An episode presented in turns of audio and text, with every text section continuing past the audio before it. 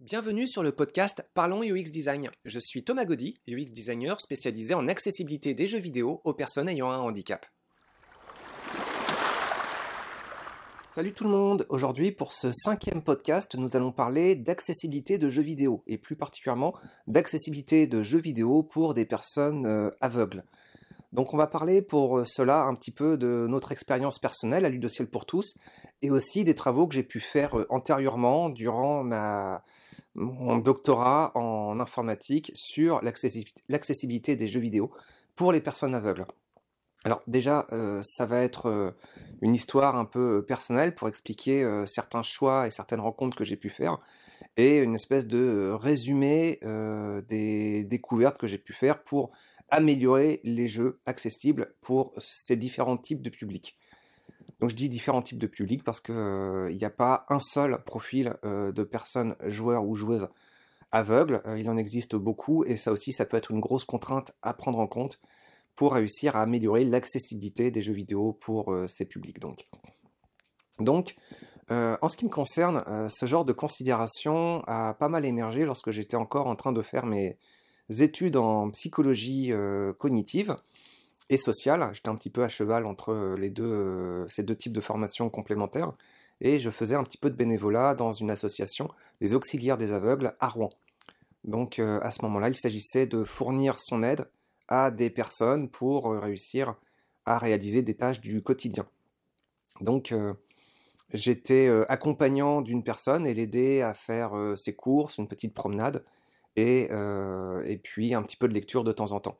Alors cette personne, ce qui était intéressant, c'est qu'elle était complètement aveugle et en même temps euh, très sourde. Alors par très sourde, il faut comprendre qu'elle avait quand même une aire d'audition, mais une aire d'audition réduite à à peu près 2 mètres autour d'elle. Donc euh, une situation de handicap multiple qui était vraiment euh, très invalidante. Alors cette personne était âgée, mais par ailleurs cognitivement tout à fait habile et, et euh, voilà très euh, très très très rapide à réfléchir très c'était une personne extrêmement intéressante avec qui euh, communiquer. Et c'était mes premiers pas à la rencontre de personnes avec des, des, handicaps parfois complémentaires. Alors j'ai trouvé ça extrêmement motivant c'était une fantastique expérience. Et par la suite j'ai voulu continuer à trouver des occasions de réussir à m'investir là-dedans parce que je réalisais qu'on a une société qui, qui propose énormément de choses, mais avec beaucoup de besoins euh, qui n'étaient pas comblés par, euh, alors euh, pas forcément beaucoup de personnes, mais quand même des besoins très très forts à combler pour un nombre non négligeable pour autant. Donc par la suite, j'ai eu l'occasion de faire un stage dans un centre IBM à Bruxelles. Alors c'était pas IBM même, c'était une association qui s'appelait Handicapés et Informatique, où des, des, gens avec toutes sortes de handicaps venez apprendre euh, à manipuler des euh, technologies numériques pour euh, avoir une meilleure insertion, une meilleure communication avec toutes sortes de, personnes. Alors ces deux expériences, en fait, la première pour la découverte d'une personne plus sur le long terme, ses besoins et, puis la comprendre la nature du handicap, des handicaps, et la deuxième, comprendre la potentialité des, outils informatiques, c'est un petit peu ce qui pour moi a planté les graines des considérations d'accessibilité et de ce qui allait devenir plus tard euh, Ludociel pour tous. Alors par la suite, j'ai eu euh, l'occasion de faire un bond d'études en psychologie cognitive puis sociale vers euh, l'étude et la conception de jeux vidéo via l'ENJMIN, l'École nationale des jeux et médias numériques interactifs. Et c'était vraiment passionnant, mais on découvrait assez rapidement que la production de jeux vidéo visant un très large public euh, ça renversait un petit peu le propos. C'est-à-dire que c'est un loisir qui est déjà très très présent euh, dans notre société, où euh, les gens, j'ai envie de dire, sans handicap particulier, ont déjà à leur disposition une quantité dingue de, jeux à leur disposition, et c'est très dur dans ces conditions-là de se dire, ok, mon jeu, quel besoin extraordinaire il va combler. Et donc il y avait une forme de frustration déjà de se dire, euh, c'est super d'apprendre à faire des jeux vidéo, mais euh, il n'y a pas la même excitation à se dire, euh, voilà, mon jeu vidéo, il va vraiment révolutionner la vie de quelques personnes. Alors peut-être moins de personnes, mais ça va faire un gros, gros impact pour quelques personnes. Donc ce besoin d'accessibilité, il, il, a été pas mal ancré au fur et à mesure l'envie de concevoir des jeux vidéo spécifiquement accessibles pour des personnes aveugles a mûri de plus en plus. Alors, grâce au directeur de l'école de l'Engmin, j'ai eu l'occasion de faire un doctorat au centre de recherche en informatique du CNAM. Alors, Stéphane Netkin, à ce moment-là, était aussi directeur de ce laboratoire. Et voilà, donc il m'a proposé de partir d'études en ergonomie des jeux vidéo à une réflexion, un doctorat sur l'accessibilité des jeux. Alors ça a été passionnant, il y a eu la possibilité de, rencontrer énormément de personnes, de faire plein de tâtonnements. Alors la thèse elle-même est disponible gratuitement, vous pouvez y accéder, je crois, vous pouvez la trouver à partir de mon profil LinkedIn et qui vous enverra vers une page du CNAM qui vous permettra de la télécharger gratuitement. Ce n'est pas une thèse très très longue, car en informatique plutôt qu'en sciences humaines, ce qui permet de dédier plus d'énergie à la conception de jeux et à un protocole axé écriture informatique plutôt qu'au gros exercice littéraire demandé dans beaucoup d'autres secteurs d'une écriture de thèse de, de, 400 pages. Donc là, c'est un document beaucoup plus succinct par rapport à d'autres domaines. Alors, il y a eu beaucoup d'erreurs dans ces conceptions de jeux vidéo sonores accessibles pour des personnes aveugles. en premier lieu, il y a eu un état de l'art et la découverte que finalement c'est un domaine qui est vraiment assez riche et beaucoup de personnes aveugles n'ont pas forcément attendu la bonne volonté d'autres personnes pour concevoir des jeux accessibles. Puis beaucoup de jeux conçus pour des personnes accessibles en fait avaient des problèmes de budget ou d'accessibilité, ce qui fait que ce n'était pas forcément si bien. Donc pour faire un résumé là-dessus, il y avait à l'époque 400 jeux approximativement qui avaient été découverts. Beaucoup de ces jeux ont disparu sans laisser de traces actuellement, parce que bah, telle société peut avoir fermé ses portes, tel concepteur peut juste être décédé sans avoir la possibilité de, laisser ses jeux à d'autres personnes. telle bibliothèque de jeux est devenue obsolète du fait d'une évolution des systèmes d'exploitation et donc ont perdu par exemple leur compatibilité. Donc il y a eu beaucoup de changements et pas vraiment de mémoire forte. exception faite d'un site qui s'appelle Audio Game Archive qui vous permettra quand même de retrouver l'essentiel de ces jeux-là. Celui-ci a émergé il y a, quelques années et on peut trouver quand même une belle librairie de, jeux qui autrement auraient vraiment complètement disparu. Donc Audio Games Archive permet vraiment de trouver beaucoup de, beaucoup, de jeux un peu plus anciens. Alors, cette profusion de jeux existants amène à plusieurs considérations.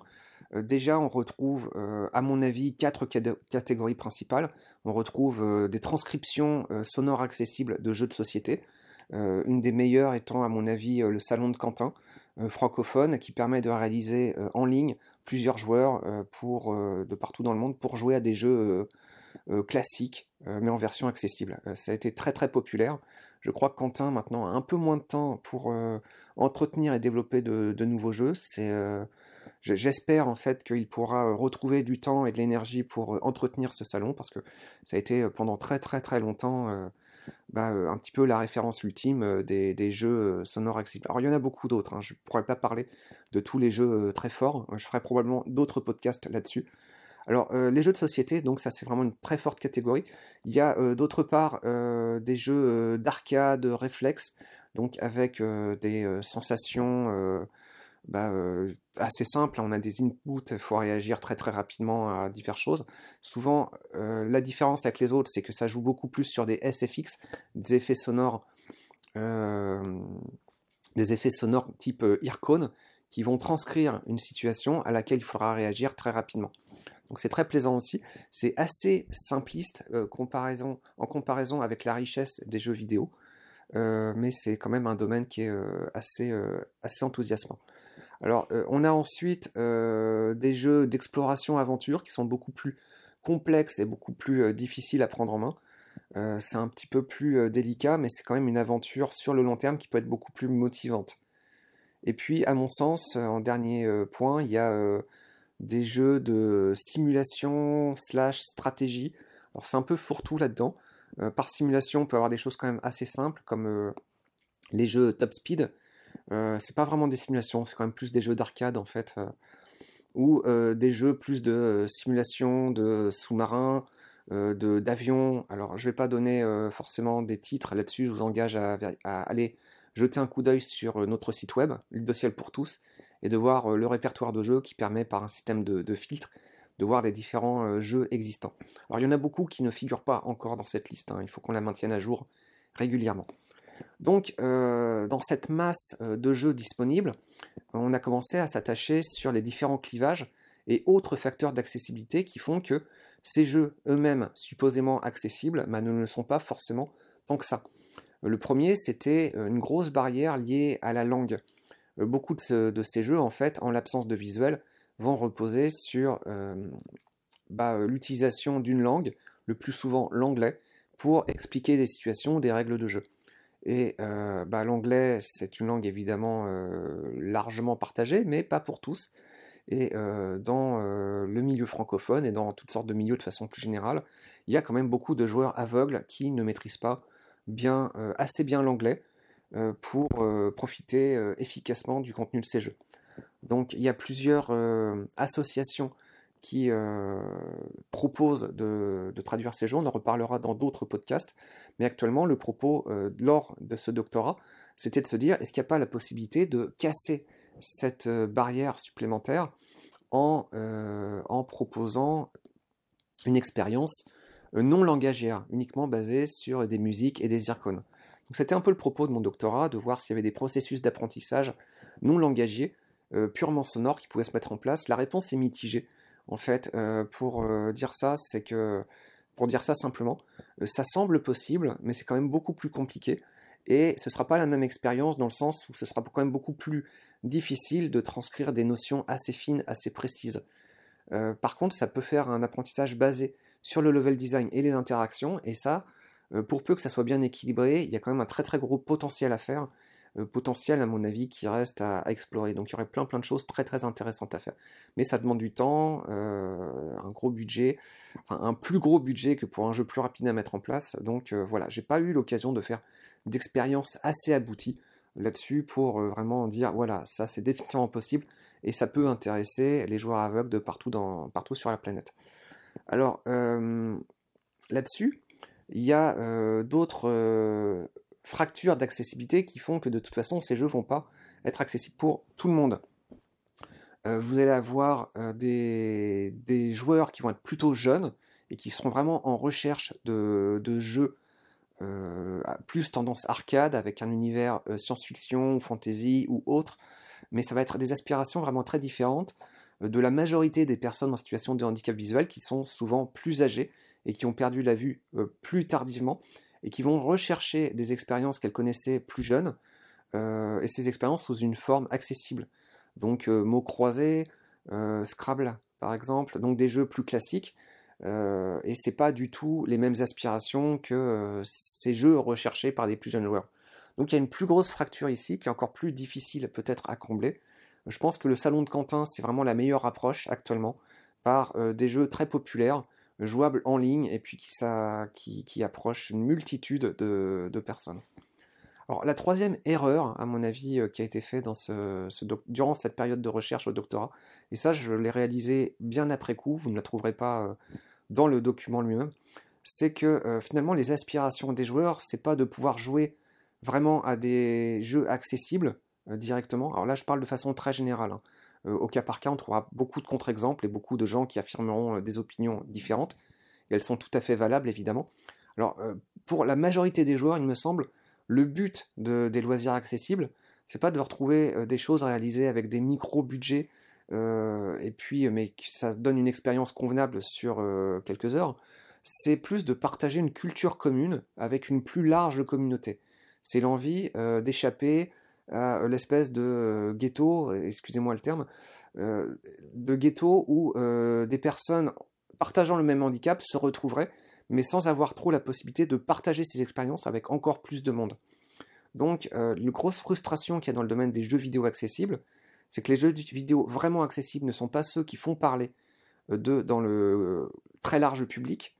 et à l'inverse, on a envie de jouer à ces jeux euh, dont le grand public parle. On a envie de jouer au Zelda, on a envie de parler au Animal Crossing, on a envie de jouer à toutes sortes de jeux en fait qui malheureusement sont inaccessibles. Et bah là, c'est là qu'il y a un vrai défi à faire, c'est que bah, les jeux dont on entend parler sont vraiment très faiblement accessibles. Il y a beaucoup de frustration qui s'en dégage. Alors, l'erreur qu'on a fait, en fait, en voulant concevoir des jeux vidéo pour personnes aveugles accessibles, c'est qu'on a négligé l'interface visuelle. L'interface visuelle peut sembler inutile si on considère des personnes qui ne voient pas, mais en fait c'est essentiel, dans le sens où cette interface visuelle va permettre des accroches et des possibilités de plus grande interaction avec des personnes voyantes qui pourront peut-être être plus facilement intégrées dans cette expérience, ou peut-être qui vont aussi pouvoir aider ponctuellement à expliquer qu'est-ce qui se passe à l'écran, et donc qu'est-ce qu'on devrait faire par des voix sonores. Et donc voilà, ça à mon avis, un jeu audio accessible, réussi, qui cible des personnes aveugles, doit absolument comporter une interface visuelle pour permettre euh, cette accroche à euh, plus de gens et euh, réussir à améliorer cette discussion, ce dialogue entre différents publics, voyants et non-voyants. Alors il y aurait beaucoup de choses à en dire, on pourra aussi parler de la démarche inverse de Blind Legend, qui est de proposer un jeu grand public sans interface visuelle, de façon euh, là aussi à réduire l'écart. Euh, mais ça, ce sera probablement pour un prochain podcast. Voilà, j'espère que ce podcast euh, vous a plu. N'hésitez pas à vous abonner. Contactez-nous si vous avez des questions, des réactions. Et on se retrouvera dans une semaine pour discuter encore de UX design et d'accessibilité. Merci, à très bientôt. Merci d'avoir écouté ce podcast. Je vous invite à vous abonner pour ne pas rater les prochains épisodes. Si vous voulez en savoir plus sur moi, je vous invite à consulter mon profil LinkedIn, Thomas Gaudy, T-H-O-M-A-S, G-A-U-D-Y. Si vous souhaitez de l'accompagnement pour implémenter ces notions et ces outils dans vos équipes et vos projets, vous pouvez faire appel à mes services de consultant en UX Design. Il vous suffit de me contacter via mon profil LinkedIn. Au plaisir